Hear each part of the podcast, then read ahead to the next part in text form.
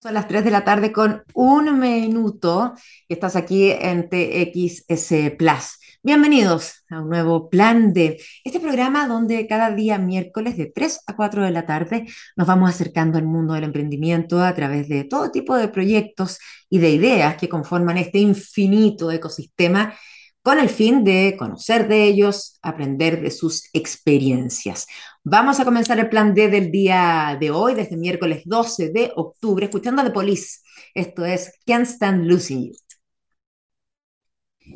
Bien, estamos en este plan de, plan de estrategias, de propuestas, de fórmulas, de experiencias también, y que ocupan distintas empresas para comenzar su camino y alcanzar el éxito. Hemos conversado muchas veces aquí con emprendedores de todo tipo, ¿eh? que ya ha pasado cierto tiempo buscan ir más allá, dar el gran paso y salir de Chile. Algunos nos han dicho que lo intentaron, pero no pudieron. Otros lograron encontrar una mano amiga que creyó en ellos, entonces apostaron juntos a este salto y lo lograron. Ese paso es tremendo y por eso mismo conlleva una serie de desafíos. Para entrar en ese momento y conocer ese tránsito, vamos a conversar esta tarde con Rodrigo Saá, quien asesoró a Notco y Betterfly, unicornios chilenos, además de acompañar a muchas otras eh, compañías chilenas y extranjeras. ¿Cómo estás, Rodrigo, desde Brighton, Inglaterra? ¿Qué tal? Muy bien, muchas gracias. Gracias por esa cariñosa presentación. Y aquí bien, disfrutando de este otoño y ya, ya en la oscuridad a las 7 de la tarde aquí. Claro. ¿Por qué te fuiste para allá si no es mucha la, indiscreción? No, Me imagino que tiene que ver con tu pega, ¿o no? Mira, trataré de hacer la versión más corta, pero nosotros hace tiempo teníamos un plan con mi, me gusta, aquí hablan de su partner, nadie dice la esposa, me encanta esa descripción de, la compañera. La compañera, buena. Sí, y aquí con mi compañera hace años, con Ángel, la, negrita, dijimos, paremos, no, puede ser que toda la vida la prioridad 1, 2, 3, 4 sea la pega.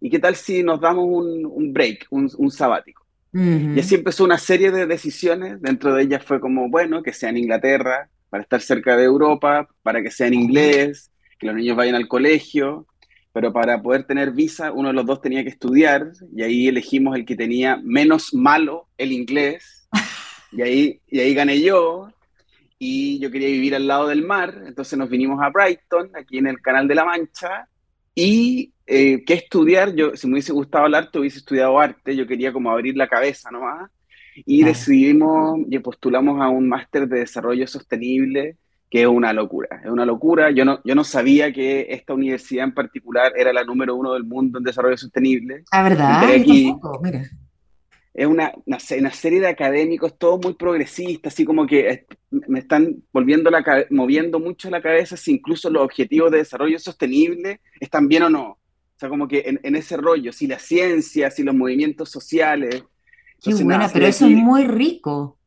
Es que a uno le pase. Más encima soy el, por goleada, el más viejo de la sala. Yo tengo 43 y en el almuerzo mis compañeros y compañeras promedio tienen 25.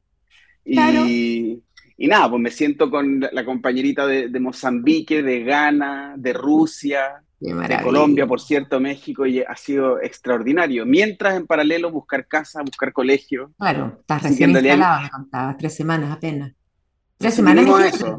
Tres semanas, tres semanas. Vinimos a esa experiencia de vida, a, ver qué... ¿Y salir de la zona de confort. Eso, y que seguro te, va a nutrir de, más conocimiento que vas a poder tú, eh, sin duda, canalizar en, tu pega. Eh, eres ingeniero, speaker internacional, organizacional, también en 17 países, además de asesor de más de 100 empresas locales. Mi primera pregunta, Rodrigo, es, ¿cómo llegaste a trabajar eh, ahí, ¿cuál fue tu primer, em, ahí digo, digo, en ese ámbito, cuál fue tu primer approach a este ecosistema eh, o qué te inspiró también? ¿O todas estas juntas? Ya, que entrete. Mira, me, ha, tocado tratar de explicar esto en inglés hartas veces, entonces qué, qué rico poder decirlo en español con soltura. Yo estudié industrial porque me era fácil matemática y encontraba que había que buscar la ingeniería más humanista posible y entre comercial e industrial fue como hay mucho comercial, voy a estudiar industrial. Y dentro de mis decisiones muy profundamente inmaduras, elegir a Santa María. Entonces yo quería algo humanista y me fui a Santa María. Pero eso me sirvió como para moblar la azotea, decía un jefe, Iván Vera, que yo tuve. Y después de la Santa María entré a trabajar en Inspiral hoy y trabajé 10 años como consultor de innovación, donde lo único que me importaba era aumentar doble dígito la última línea de las compañías. Y ahí me vino la crisis existencial, entre medio me enamoré, entre medio vino el cambio de vida y fue como, mira, el, doble dígito nunca ha sido lo mío, o, o, el EBITDA solo por el EBITDA y me interesan mucho las personas. Y ahí formamos una empresa que se, se llamaba Humind con dos socios, donde queríamos usar la tecnología y la psicología positiva para que, para que al final del día laboral la gente tuviera, mm, fuera un mejor ciudadano o ciudadana. Ese siempre fue nuestro propósito. ¿Cómo hacer de que a las 6 de la tarde, 7 de la tarde, cuando te vais de la oficina para tu casa, mm. no seas un desgraciado que va insultando en, en, el metro o en el auto y como maldiciendo por la vida? Mm. Y en eso trabajamos harto rato y en paralelo de eso emprendí varios negocios de los que quebré un par de veces, Invertí en otros, participamos de un Startup Chile, estuvimos vendiendo membrana amniótica en un momento. Así como, ¿Perdón? ¿Membrana? Membrana amniótica. Me asocié con un amigo oftalmólogo y la membrana amniótica que sale de la placenta, que se va a la basura, básicamente lo que hace es que se procura en el laboratorio y en, y en este caso se ocupaba para injerto ocular que traído desde Estados Unidos costaba algo así como mil dólares. Para nosotros el, el, el, insumo era prácticamente gratis, lo podíamos vender a 100, 200 mil pesos y era maravilloso. ¿Cómo le fue? Y bien, ganamos un Startup Chile em, y luego empezamos a trabajar en surautólogo y ahí de nuevo yo en este proceso como de reflexión personal dije, yo no tengo tantas ganas de andar de, em, de emprendedor así en esa dinámica o de visitador médico y tratando de, alinear eh, cuál era mi, mi, mi, vocación, mi propósito, me empecé a dedicar profundamente a esto de acompañar organizaciones y personas, para mí que están en, están en un momento tan crítico, de, tanto miedo, tanto tratar de salvarse solo, tanta mirada cortoplacista, tanta planificación estratégica de la empresa y tan poca planificación estratégica individual. Entonces, y ahí fue cuando entré al mundo de las charlas y ahí para mí ya fue un, un salto hermoso, porque ya hacer charlas de yo tengo suerte de hacer desde Miami hasta Punta Arena y es un regalo maravilloso. Conocí gente, cultura, interactuáis y, y vas viendo que, que, los problemas lamentablemente son más o menos los mismos. Y mientras más volvamos a lo básico, que tiene que ver con encontrarnos y dejemos estas recetas como blanco y negro, va todo, todo son pistas de qué cosas podrían mm. mejorar. O sea, la psicología positiva es la que, la que, la que marca en el fondo, el sello, el sello tuyo o lo que te inspira. Eh, es la base, me imagino, de tus charlas, porque escuchándote, ¿no? Mira, hoy, hoy la base de la charla tiene que ver con, también con lo que te van, me van pidiendo en, las organizaciones. Y lo que más te piden es como, oye, eh, es que mi equipo no colabora. Clásica medición de Great Place to Work es que en mi área somos como una familia, todos nos amamos, somos lo máximo. Pero los de la otra área son unos idiotas que no entienden las cosas maravillosas que nosotros hacemos. Entonces, como, y, ahí donde yo más llegué y la psicología positiva tiene un desarrollo importante en esto, tiene que ver con todo el rollo de la colaboración, de la confianza. Mm. Y ahí donde yo creo que tenemos un problema que es muy profundo, que yo lo veo aquí también entre la cultura anglosajona y la latinoamericana. El, anglosajón confía como de entrada hasta que tú le fallas. En, en nuestra cultura es totalmente empieza, al revés. Empieza jugando. Claro, entonces, ¿cómo hacemos para colaborar más, para confiar más? ¿Y cómo hacemos? A, mí me, me, gusta mostrar esto como que uno queda parapetado en su trinchera. Entonces, cuando yo estoy parapetado en mi trinchera, ¿cómo hago para abrirme la, la, posibilidad de que otros también puedan tener la razón? Por eso todo el rollo en el que estamos hoy día tiene que ver con las organizaciones no binarias. En un momento hablamos de poliamorosas, pero nos dijeron que ya se podía prestar para mucho deseo. Pero tiene que ver con, con, con esta lógica de, que nada es tan blanco y negro. Yo, ayer tuve, profe, o sea, tuve clases con un profe, que es Andy Stirling, que es un desatado, es un biólogo, ha, asesorado a todos los grandes del mundo, y lo primero que nos dice es, ¿ustedes cuándo han visto que un cambio social relevante se diseñó o se modeló científicamente en un laboratorio o en el mejor software está ahí? Todo pasa por los movimientos sociales chuta, y todos quedamos ahí, ya, pues, pero si tú eres el científico, estamos en la universidad, ¿qué nos estáis diciendo? Pues, ¿nos vamos a la calle o, qué? De nuevo, él viene, aquí una cosa que me, me llamado mucho la atención de la educación aquí, es que todo es muy abierto, muy, muy poco de correcto o incorrecto y mucho más de probar. Hay, hay mucho menos certeza y, y, hay mucha más tranquilidad en reconocer que no tengo esa certeza. Y eso yo no lo veo en la mayoría de las organizaciones y eso inhibe la innovación, inhibe el empoderamiento, inhibe el emprendimiento dentro de los equipos de trabajo. Exactamente. Eh, entonces así te fuiste acercando, volviendo al principio, eh, antes ya, perdona el desorden. No, no, no, me encantó, porque eso, esos son los caminos, ¿no? Los caminos que nos va llevando y, tu aprendizaje que hoy día lo, lo, vuelcas a esto. Entonces, tú emprendiste, pero te diste cuenta que no querías emprender, pero sí trabajar con emprendedores, además de otras organizaciones, por supuesto, ¿no es cierto? Claro, claro. Sí, mira, y ahí... Dime, dime, perdona. Ah, dale. Tú eres el protagonista. Es, que, es que ahí esa combinación para mí ha sido muy rica de el ver cómo culturas tipo la de Notco o la de Betterfly, y tú la puedes comparar con, en su tiempo, y traje mucho tiempo con Gasco o con Chilectra. Y que yo me acuerdo que en ese tiempo el gerente general de Gasco era Jorge Montt, y él siempre me decía, uno va a la reunión como social, reunión de apoderados, tú, y te dice, oye, yo, yo trabajo en, en Notco, oh, qué cool, que no sé qué, que no sé cuánto. Por último, podéis decir, yo trabajo en BTR, y te van a decir, oye, la fusión con Claro. Pero él decía, cuando alguien te dice, ¿tú en qué trabajas? En Gasco, era como, ah, ya. Y como que sigamos al siguiente tema, como que termina siendo una industria medio aburrida e invisible. Sí. ¿Y eso te llamó la atención? Lo que me llama la atención es que al final, esas corporaciones que parecen aburridas, que parecen invisibles, tienen todo un sistema de desarrollo de, mapas de poder, de interacciones adentro, que finalmente estas otras organizaciones tipo Notco o tipo Betterfly, igual tienen que desarrollar alguna herramienta y traer algunos aprendizajes de esto. Sí, para mí el gran desafío de las startups, particularmente las unicornios tan destacadas como las nuestras, en general en Latinoamérica, es cómo inventar una cultura que logre balancear el espíritu emprendedor de base que quieren que esté en toda la organización pero entendiendo que ser una multinacional requiere de habilidades también corporativas. O sea, que Notco, necesita de Gasco. Exactamente, y probablemente para el de Gasco va a ser súper cool irse un ratito a Notco a probar, a ver cómo es aquí y traer esos aprendizajes, pero resulta que cuando esto empieza a llegar a las organizaciones todo cruje. Cruje porque, oye, yo quiero más reglas, menos reglas, quiero más protocolos, menos protocolos, o, no, o, bueno, es que yo vengo desde hace cinco años, que suena como que ya lleváis toda una vida en una empresa como Notco, entonces tengo el WhatsApp directo de Matías y le escribo a Matías. Y eso no pasa en Gasco, donde yo espero que haya más como pasos entre medio. Y ahí ese balance, ese encontrar cuál es el equilibrio entre lo corporativo y el espíritu emprendedor, es algo para lo cual aún no hay receta. Y en, lo que, y en mi mirada, yo creo que así como se arman una maquinita para desarrollar productos, un sistema, es muy relevante que en estas compañías hay una maquinita de desarrollar cultura. Y entender que, de nuevo, va a haber prueba y error y que este es un proceso tan innovador como el desarrollo de productos, el desarrollo de la cultura interna. Y ahí intervienes tú, eh, Rodrigo, por ejemplo, en empresas grandes como Gasco, has trabajado en varias más, en Chiletri, por aquí tengo un listado eh, enorme.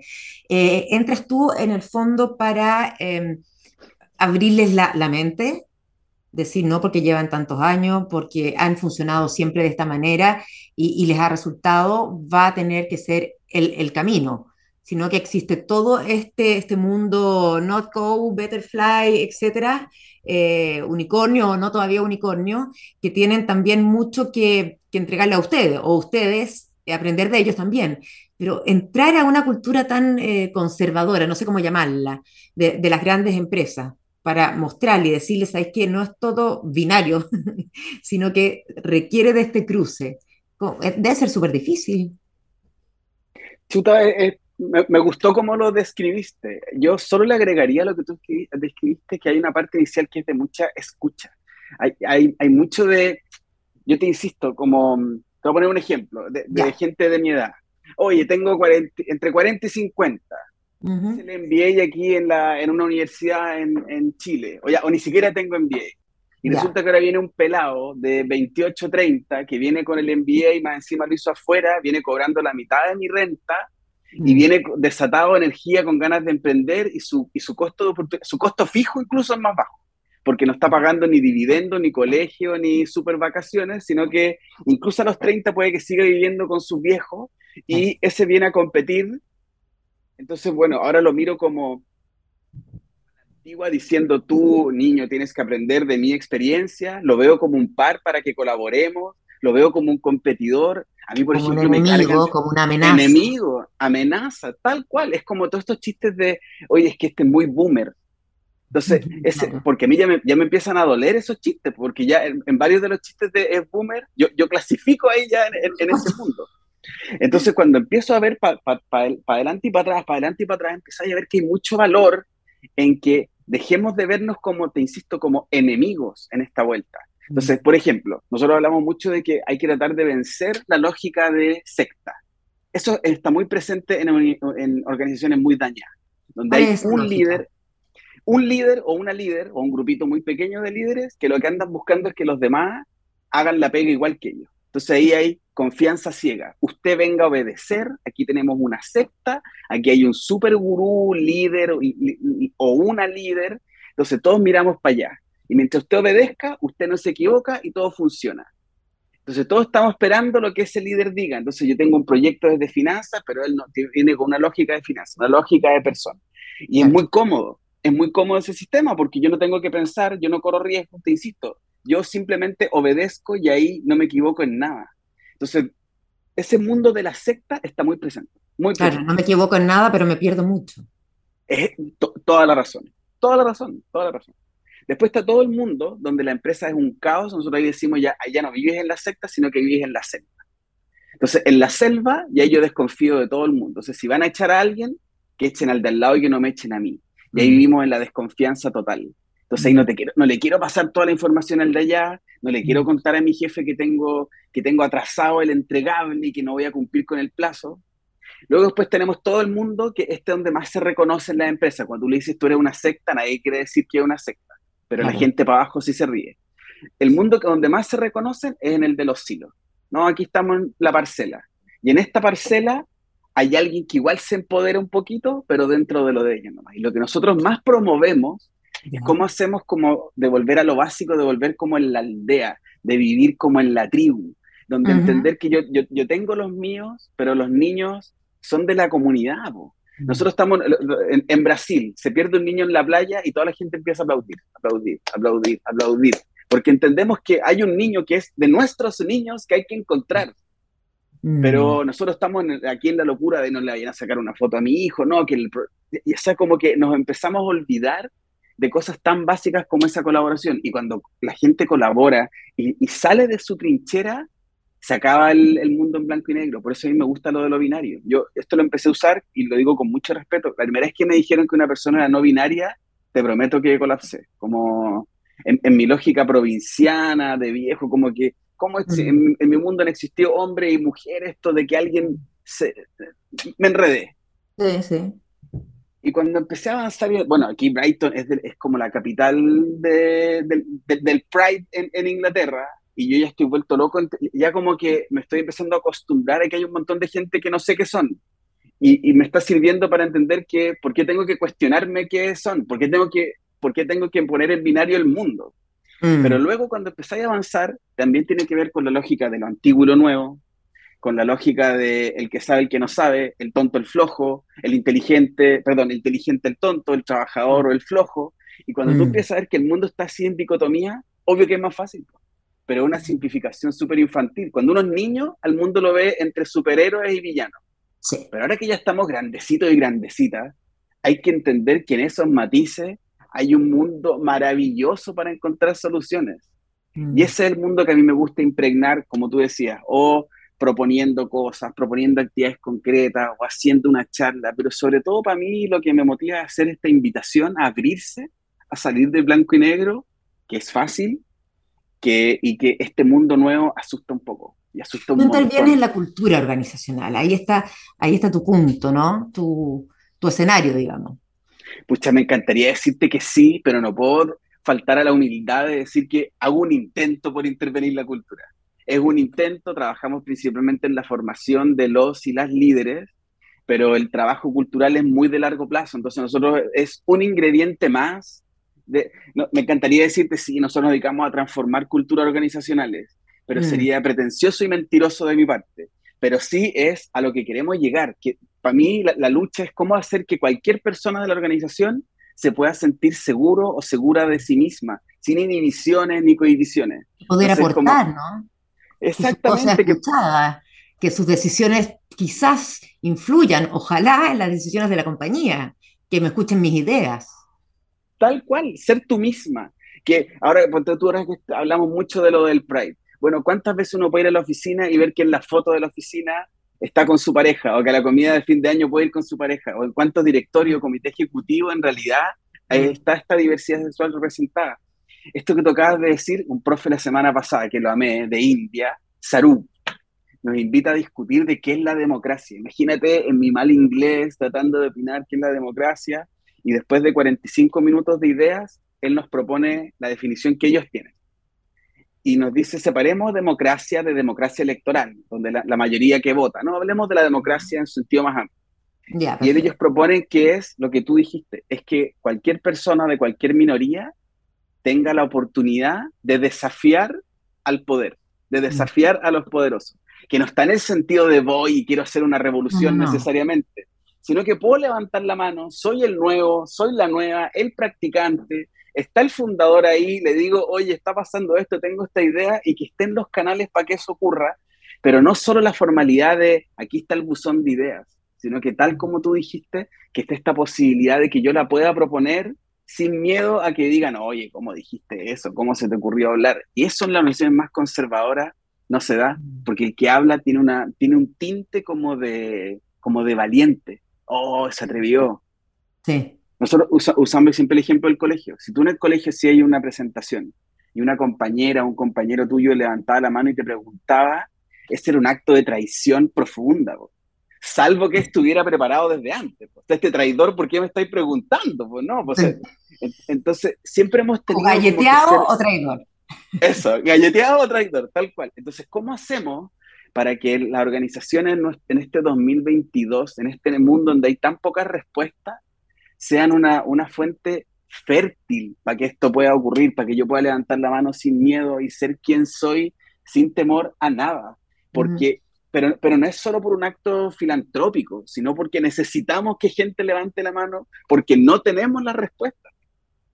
y convencer también, porque me imagino la, las empresas eh, buscan utilidades, obvio.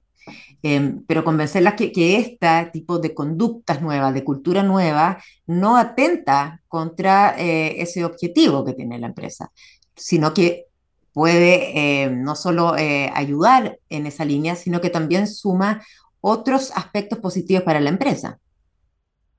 Y ahí tocaste un punto que para mí es fundamental y que tiene que ver con la mirada como más, permíteme ponerlo así, como ideológica Ideológica me, refiero en el sentido como, como de cuando uno es, fundamentalista de un tema. Entonces al final, cuando ya me creí el cuento que esto es sálvate solo, individualismo, cortoplacismo, cualquiera que me venga a desordenar el juego mm. es un obstáculo o un enemigo para poder avanzar. Mm. Entonces nosotros nos pedían en las empresas, oye, ven a ayudarnos con la colaboración. Claro, le podía hacer charlas, capacitación, típico, el que se tiran en rafting, que a mí me parece casi amoroso, porque se, tiran en rafting, nosotros lo usamos de ejemplo porque ya es como medio humillante el rafting, así como para los que tenemos panza, te ponía el traje de hule y parecía liquid paper. las mujeres, no, es lo peor que ya está hacer, ese tipo de actividad, aparte en qué queda, qué, aporta, es la vieja escuela esa también. Vieja escuela, está ahí de liquid paper, te metía una balsa y hay un instructor o instructora que todo lo sabe. Y te dice remos para arriba, remos para abajo, los de la derecha, arrodillarse. Para mí, la, el, la parte, el clímax es cuando va en el cajón del Maipo y hay una parte que hay como un puente y te dice, mire para arriba y sonríe. Entonces ahora todos tenemos que sonreír para la foto y después llegamos al asado. ¿Qué ejemplo nos da de colaboración eso? Que hay un instructor que nos va a guiar. Secta. Seguimos perpetuando la lógica de secta. Cuando de lo que estamos hablando ahora es que no sabemos cómo resolver la pinche omnicanalidad oye, pero ¿y cómo voy a dar la misma oferta en todos los puntos y no me está funcionando? ¿Y qué vamos a ofrecer para el cyber? ¿Y qué percepción tiene la gente de nosotros? Y no confían en nosotros y se me están yendo los cabros durante dos años. ¿Cómo las enfrento? Y, ahí la respuesta siempre va a ser inteligencia colectiva. Esto lo estudió Google, lo estudió el MIT, Carnegie Mellon, Union College, y me dio a lo Google, no con un par de focus group, mucha data larga, y ve que los equipos de más alto desempeño tienen un factor común que se llama el factor C, que es el factor C, inteligencia colectiva. ¿Qué significa eso? La capacidad de adaptarse a un problema nuevo de buenas maneras. O sea, todo lo que estamos viviendo ahora. Oye, ¿y con qué correlaciona eso? ¿Correlaciona con el coeficiente intelectual de los integrantes? Nada. ¿Con qué correlaciona? Uno, seguridad psicológica, que es de lo que estamos hablando. Dos, correlaciona con percepción social. O sea, si yo sé cómo estás, cómo no estás. Yo tenía un amigo que vivía fuera de Chile, nos, cuando iba, nos juntábamos a comer, y era como, ¿cómo, ¿cómo estáis, Marcos? Bien. Y después seguíamos hablando de cualquier cosa. Yo llegaba a la casa y la negra me decía, bueno, ¿y cómo está Marcos? Bien. Ya, pero ¿y qué más? Mm. No, pues si está bien, pues ya, ya le preguntamos cómo está, dijo bien, check, y seguimos hablando de cualquier cosa. Ustedes, hay más entrenamiento o nosotros estamos más, más bloqueados para entender cómo están las otras personas, para leer entre líneas. Otra medida que hace Google es, tiene mucho que ver con el tiempo al hablar en las reuniones. Yo lo estoy haciendo pésimo en esta entrevista porque estoy hablando mucho. Entonces, en inteligencia... Es una conversación. Ah, perdona. En, Entonces ya estamos bien, no estáis mal. Eh, gracias. En la inteligencia colectiva es importante la distribución del tiempo al hablar, es importante la diversidad interna y también el dato que muestra Google es que tienen que haber más mujeres que hombres. Cuando hay más mujeres que hombres se da más Más mujeres. Eso, eh, a ver, no lo había escuchado. Una cosa de que aquí hablamos mucho de la paridad, ¿no es cierto? Pero que tengan que haber más mujeres, ¿por qué? Mira, ahí hay, hay dos. ¿Qué esa afirmación Google? Sí, hay un elemento y es que en los diferentes estudios en los que convergen, porque todas estas instituciones que te mencioné lo hicieron por separado y convergen en el resultado. Ok. El, en el número no, no convergen, no es como 97%, 62%, no. Dicen más mujeres que hombres y dicen que puede estar muy vinculado a esta capacidad de percepción social que ustedes sí son mejores para leer entre líneas, para preguntar cómo estás y cómo no estás, porque al final, si tú ahora, yo no, tengo idea cómo estás tú, a lo mejor tienes un papá, una mamá, un hijo, una hija con alguna dificultad, tu disposición en esta conversación no va a ser la misma si lo estás mm. pasando estupendo en la vida. Mm. Y eso está, lo digas o no lo digas, pero al momento mm. que lo pones en la mesa, tú estás más consciente, yo estoy consciente, el equipo está consciente. Yo, cuando entrevistamos al, Matías Muchnik de Notco para el proyecto, le pregunté, oye, dime qué es lo que más te importa de, la formación de líderes que vamos a hacer. ¿Qué es lo que más te importa de un líder, pero sin decorarla mucho?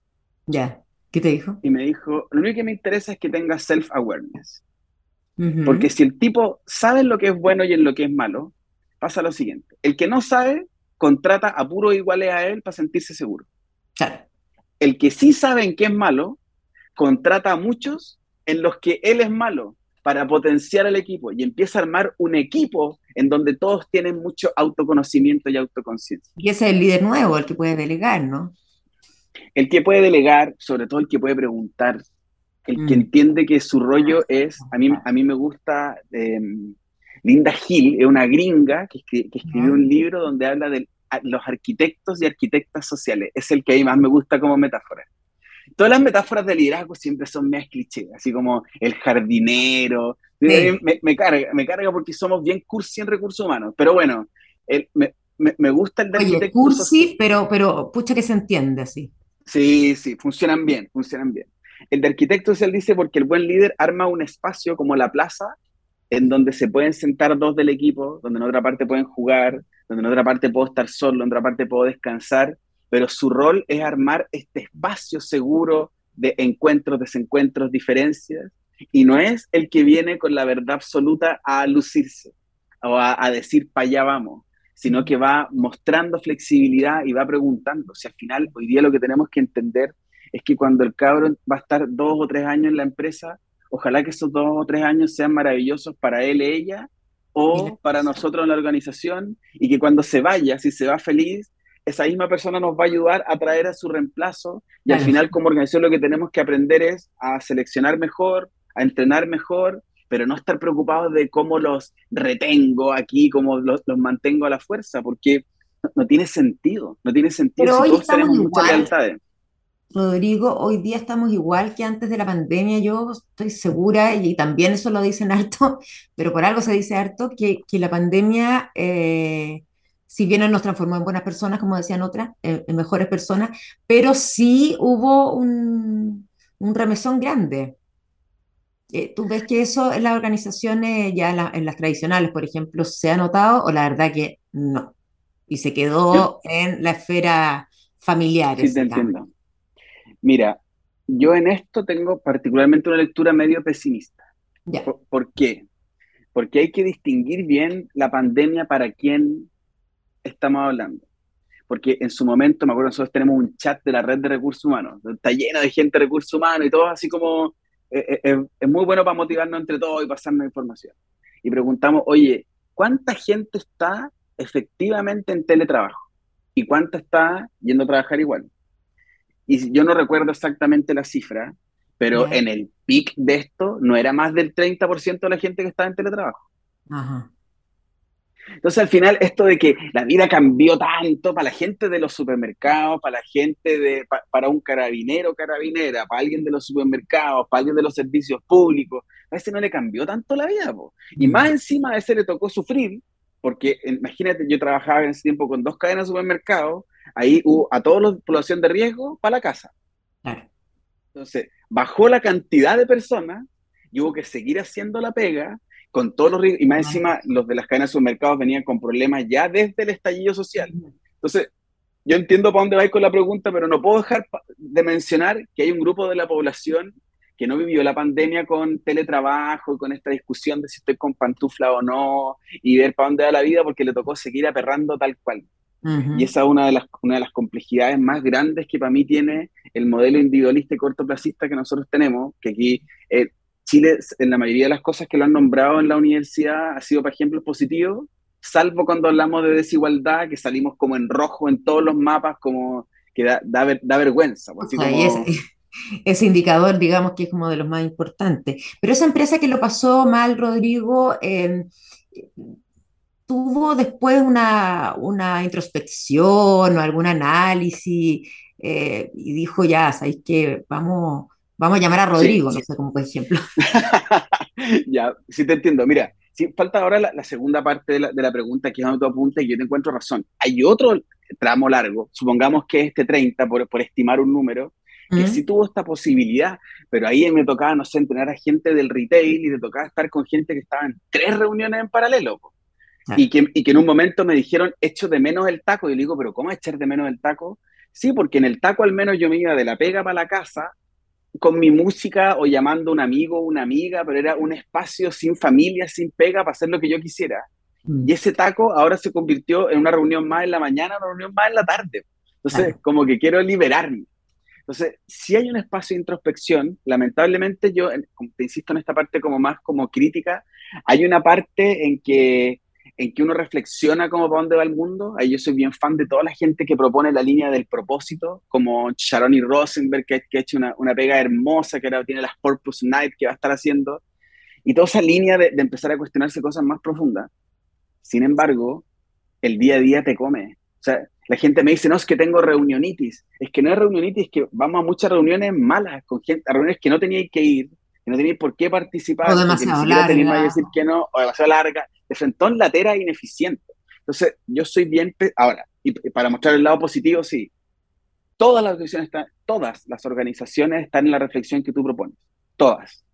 Oye, desde lo más operativo y es cómo vamos a trabajar, más flexible, menos flexible, que venga un día, que venga dos días, desde esa reflexión, así como hasta la vestimenta, porque la vestimenta cambió en la oficina, hasta la reflexión más profunda de cuál es la propuesta de valor que nosotros tenemos que hacer para nuestros talentos, incluida la lógica de, oye, pero ¿y puede trabajar si está en Inglaterra, si está viajando por Japón?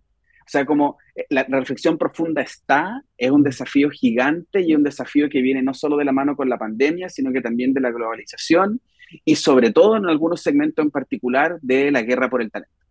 Entonces, ¿qué soy capaz de ofrecerle yo a gente talentosa para que quiera venirse para acá, siendo que ahora en realidad puede mirar el mundo y decir, a ver, ¿cuál es la startup así como que tiene mm. cara de los que le llaman los unicorns? ¿Cuál es que tiene cara de que luego va a ser unicornio y voy a aplicar para allá y me voy a ir a trabajar? El, que era mi socio, uno que era mi socio, dijo, yo quiero trabajar y ser desarrollador, pero una, una cuestión pro. ahora está instalado en Madrid, su señora trabajando en, Amazon y, y pasándolo chancho. Entonces, claro, podría, podría haber estado en, en, San Francisco, podría haber estado emprendiendo en Santiago, puede estar en cualquier lado. Mm. Entonces, esa guerra de talentos, súmale pandemia, súmale estos miedos que hemos ido hablando, yo creo que abre una ventana grande. Que a mí lo que me gusta de todo esto es que está un poco tensionada, sí. y, pero yo creo que una, una posibilidad bonita para cambios más genuinos. Sí, a mí me gusta recordar, y con esta parte cierro, que el, el, el gran Víctor Jara siempre decía que la diferencia entre la gente del campo y de la ciudad es que el del campo cuando se iba el sol, se iba a disfrutar de su familia caminando rodeado de naturaleza. En cambio, el de la ciudad, como nuestro Santiago, el, que, el obrero que termine de trabajar se pega hora y media de Transantiago y ahí en realidad lo que más trata es de apagar la reflexión y la introspección más que de reconectarse porque no da nomás, estamos cansados. Y re poco ver a la familia, además sumándole a la reflexión de, gran Víctor Jara. Vamos a seguir conversando eh, después de una canción, Rodrigo, pero te dejo la pregunta lanzada, que es en el fondo... Eh, porque pareciera que en el emprendimiento, en los nuevos, en las generaciones más chicas que nosotros, estamos en el límite, eh, es más fácil, es más fácil pertenecer a, una cultura como la que estamos hablando, como la que debiese ser, como la que tú propones, porque están creciendo, porque están naciendo en el fondo, ¿no es cierto? vamos a ver si es así o no. Vamos a escuchar a The Clash, esto es Rock, The Cashback. Ya, estamos de vuelta. Yo no me paraba la lengua, casi que yo lateando al pobre Rodrigo Sá que estaba al otro lado eh, y que nos estaba dando una clase magistral, yo digo, porque estábamos absorbiendo muchos conocimientos a partir de tu, de tu humilde mm, eh, reflexión que hace frente a nosotros. Así que te lo agradezco un montón. Y quedó tirada la pregunta de si en el mundo de las startups sí en el mundo de los que están emprendiendo dentro del ecosistema están más abiertos a todo lo que eh, se opone o eh, está en la otra vereda de la cultura organizacional tradicional. Ya, la, respuesta como buen consultor siempre es depende, pues siempre es un, poquito sí y un poquito no. ¿Por, qué te respondo así? Porque sí, efectivamente hay una mejor disposición en las generaciones nuevas. De, eso, pero no hay, no hay ninguna duda. Hay mayor apertura, son menos binarios que nosotros. Pero también me pasa que las generaciones como la mía creemos que para ellos es demasiado más fácil y como que por, ahí van a fluir. Y no es tan así porque nos necesitamos y nos necesitamos un montón, nos necesitamos la lógica de aprendiz maestro, en la lógica de oficio, de compartir experiencias, necesitamos la lógica yo, quiero sacar esto del no binario solo del, tema de la sexualidad, sino que lo quiero llevar, por ejemplo, me pasa mucho de, eh, oye, es que entre, ¿cuánto gana un ingeniero cuando sale de la U? ¿Cuánto gana el diseñador o la diseñadora? Sí. Ya, entonces como que sigue la conversión pegada en tu puntaje de la prueba de aptitud, para pegarle el, para pegarme el viejazo ahí, o de la, de la PAES, perdón, de la PAES. Entonces como que, como que la vida quedó marcada por tu nota del colegio, por tu puntaje de la PAES, y es como, viejo, necesitamos miradas distintas, necesitamos que aquí esté el que... mis hijos estaban en un colegio Montessori, yo recuerdo cuando le conté a mis amigos más cercanos primero, y me decían, oye, pero de ahí sale... te fuiste, ¿para qué? Te va a salir hippie, te va a salir artista, y, uno entiende que entre hippie y artista lo vaya a tener que mantener toda la vida. O sea, entendemos que esa es la conversación, y que al final a lo que llegamos es cuán rentable... Mm siendo tu cabro para esa sociedad. Entonces, cuando empezamos a entender, exactamente, cuando empezamos a entender que la mirada del artista que nos puede anticipar, que es una mirada más sensible y que la combinamos con la del ingeniero y la combinamos con la del sociólogo y del antropólogo, bueno, la primera vez que hicimos una reunión para una investigación de mercado, un grupo de ingenieros de innovación y sociólogos para la investigación de mercado, nos sentamos hasta como un cumpleaños cabro chico, como ingeniero y sociólogo, y y yo no podía entender esto que los sociólogos nos decían, bueno, y creemos que es por aquí, ese como creemos, creemos, creemos, y era como, ya, pues bueno, es o no es, porque yo tenía esa desesperación.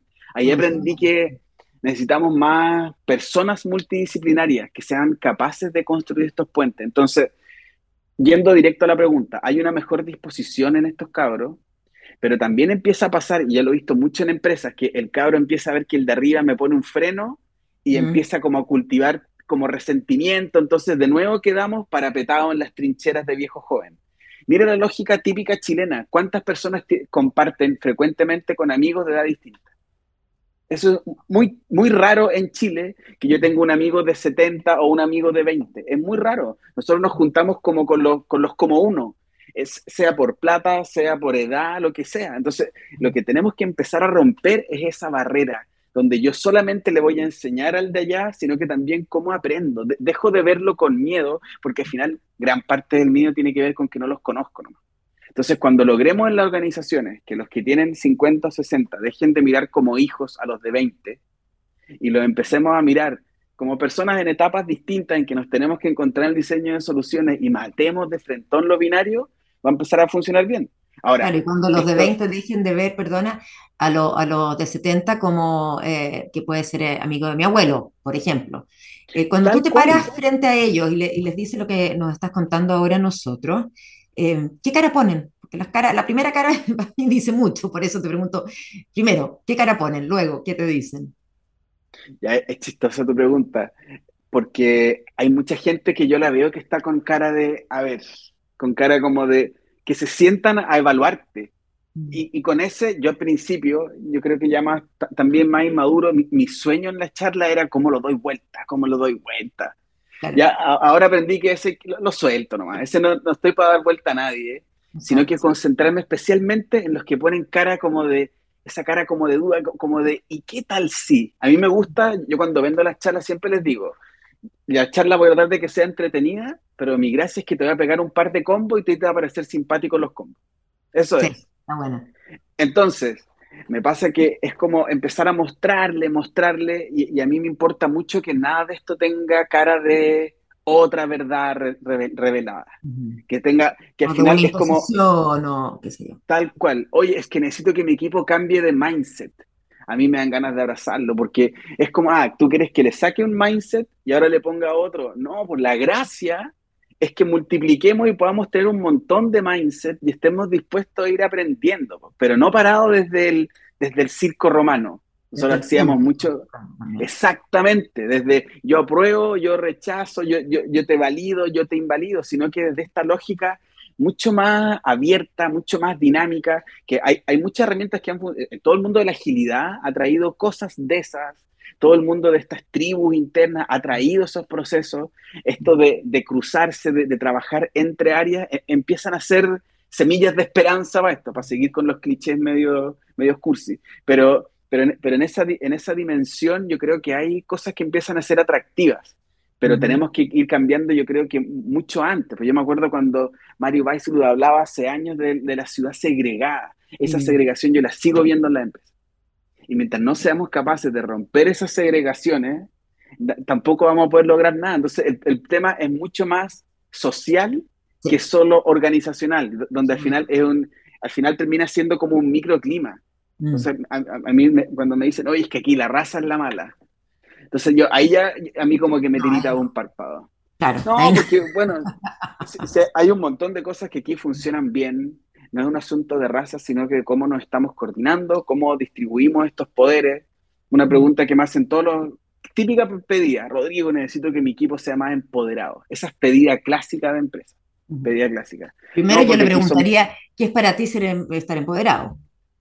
Ya me hubiese gustado tener esta conversación contigo antes, pero nosotros le decimos, mira, el poder es un juego de suma cero en una organización. Por lo tanto, para que alguien se empodere, tiene que haber un otro o una otra que pierda poder. Así que si tú quieres equipo empoderado, dime qué poder vas a perder tú. En ese instante me dicen, consultor, usted no entendió, váyase y voy a llamar a otro consultor, porque lo que quieren es que uno intervenga al tercero, pero no mm. esa disposición a cambiar uno. Y, ahí... Rodrigo, hay ejemplos eh, que tú puedas decir, ¿sabes qué? Logré eh, o logramos, que no trabajas solo, ingresar en cierta, en determinada organización, trabajar todo esto, eh, conversar estos clichés y darse cuenta y ellos mismos decir, oh, lo logramos, este, este cambio social, que es más que organizacional, que, que sí, porque imagino que te, te, inspira, te inspira un propósito, te inspira todo lo que hemos escuchado, pero también te inspira el ver que se puede y que lo has visto. Sí, sí, tengo hartos ejemplos bien bonitos te voy a hacer como un resumen así bien breve, porque el primer ejemplo que tengo, que es mi, probablemente uno de mis más regalones, es BTR. Yo sé que uno dice BTR y como que uno se queda pegado. Yo siempre hago esa broma. Uno como que nombra BTR y te cae pegado enseguida.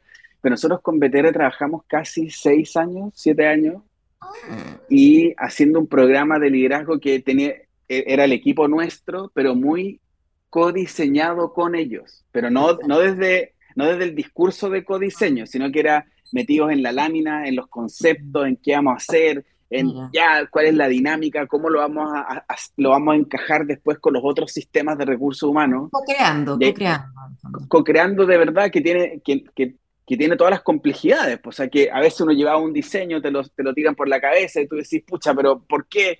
Pero tiene toda esa, esa, esa magia que mirada a la distancia, claro, yo hoy día con ellos me considero amigos de las personas con las que co-creamos en ese proceso, que yo me saco el sombrero con Alex Jalón, que hoy es la la vicepresidenta de personas de la compañía, y que estuvo, estuvieron súper disponibles a decir, ya, pues a ver, probemos la psicología positiva, a ver, probemos qué tal si le vemos la fortaleza a la gente. Y cuando terminamos el primer año, fueron los mismos líderes y las líderes que nos dijeron, oye, pero ahora quiero verme las mías, no solo las de mi equipo, sino quiero verme a mí. Y después fue como, ah, pero ahora veámonos colaborativamente fue hermoso, hermoso. Y, llegó un punto en que cuando hacían la evaluación al final, como la gente que se va, típico que hacer encuesta de salida, una de las cosas que tenía como de ojalá no la cambien, era el programa Te Quiero Ver, que así se llama el programa que nosotros hacíamos. Y recuerdo que Ale nos dice, ustedes tienen que saber que el Te Quiero Ver ya no es de ustedes, pues, sino que es un activo de la compañía. Y, por cierto, no en un tono amenazante de voy a cambiar de proveedor, todo lo contrario, sino de miren la institución que logramos armar aquí. Para mí es un ejemplo hermoso y el otro ejemplo que me gustaría destacar... Es hermoso porque, porque en el fondo un trabajo entre personas, más que entre cargos o entre el experto en, el especialista en... ¿ah? Eh, finalmente entre personas. Lo veo así. Estoy súper de acuerdo contigo, es que al final esto es súper humano. A, mí me, me, encanta Víctor Coopers, este español, no sé si tú lo, tú lo has visto, que habla, habla, también habla mucho de psicología positiva, y un tipo muy simpático, yo lo encuentro que tiene buena percha, ¿no? Es extraordinario. Y Víctor, y Víctor Coopers dice que su gracia es que le toca hablar de lo básico y como que ir a la empresa y volver a repetir lo que escuchaste o en tu casa o en, hasta en, como en catequesis, si tú quieres, como agradecer. Y empezáis a mirar que agradecer lo tienen los budistas. El otro día almorcé con un japonés, nos sentamos a comer y el japo hizo así. Y yo le digo, bueno, y eso lo, así siempre. insisto que todo esto no es muy mal inglés, entonces no sé si entendí bien lo que él me explicó tampoco. Pero él me dice que en su casa todos lo hacen, y yo le digo, bueno, pero ¿a qué le agradeces? ¿A un dios? ¿A qué? Y me dice, no, no es a un dios en particular, sino que es como a toda la gente que estuvo involucrada en que yo esté comiendo ahora. Esto es un gesto como para tenerlo aquí presente. Y, al final, después leí el experimento científico de la gratitud o el libro de autoayuda más ordinario y vaya a ver que siempre está la gratitud. Listo, mm. gratitud. Entonces, mm. volver a hablar de gratitud y cuántas veces somos agradecidos de verdad con la gente de nuestro equipo es clave. Nosotros decimos al líder, oye jefe, si a ti te traen un reporte y cada vez que te dan un reporte tú tienes esta necesidad profunda de corregir, no digas sin embargo, sino que di tal vez. Ponle dos decimales, no uno. No en rojo, sino que en naranjo. Y es como, ¿tú qué creéis que siente tu colaborador o tu colaboradora? Se va diciendo, oh, gracias, Dios mío, por este jefe que me tocó, que ve lo que yo nunca veo. Son detallitos, ¿no es cierto? O, o se va diciendo, y este gallo, ¿por qué no lo hace él mejor o por qué no me lo pidió mejor antes? Entonces al final le decimos, ¿qué tal si a veces, una vez al semestre, le decís, oye, está súper bien? Mm. Sí, te va a doler la guata, no lo hizo como tú lo hubieses hecho, pero cuando tú, tú mencionaste antes lo de delegar, pero cuando yo delego, corro el riesgo de que no lo hagan como yo. Y eso implica que lo pueden hacer peor, pero también implica que lo pueden hacer mejor. Y esa a mí me parece que es un riesgo súper bonito a correr, y es un riesgo que es medianamente controlado en este tipo de cosas. Me quedaría conversando tanto rato contigo sobre si hay prejuicio o no cuando uno empieza a, a conversar y salen estas palabras eh, más que tienen que ver con habilidades blandas o cosas así, si hay mucho prejuicio, yo te voy a tener que inventar, invitar de nuevo o a tomarme un café o al programa, porque creo que ha sido súper enriquecedor, y también invitarlos, ¿cuándo sale tu libro? Tenemos libros. Estamos ahí en proceso. Sí, organizaciones, organizaciones no binarias, tiene algunos capítulos escritos, pero la verdad es que ahora está ahí medio en el congelador porque esto de leer 200 páginas a la semana en inglés me tiene... está, ahí, está ahí full en el inglés. No, lo vi venir, no lo vi venir, no lo vi venir. No, lo vi venir. No, lo vi venir. Aquí las clases se dividen en lectures y seminars. Entonces, una lecture, está el profe que hace la clase, la típica clase, ¿Ya? y después el seminar es un grupo de 10 personas donde llega el profe y es conversemos del paper que te leíste. Entonces, si no leíste el paper, no tenés nada que conversar. No hay nada, no hay nada. Entonces, es fantástico porque está todo muy, muy bien hilado. Está bien pensado, está bien pensado. Otro tipo de, de, enseñanza, es verdad. Rodrigo, gracias, gracias por tu tiempo desde Brighton, Inglaterra. ¿ah? Y... A ti, un placer, lo pasé muy bien. Muchas gracias. Qué bueno, yo también. Esa es la idea conversar y aprender al mismo tiempo. Así es que te deseo lo mejor, que tengas un buen resto de tarde, no te queda mucha, pero, pero que te vaya bien, anda a estudiar para el seminario que, te toca luego.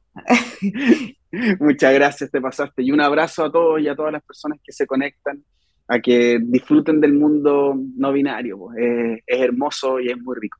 Vamos por eso. Que te vaya bien. Chao, chao. Gracias, chao. Excelente conversación la del día de hoy aquí en el plan de.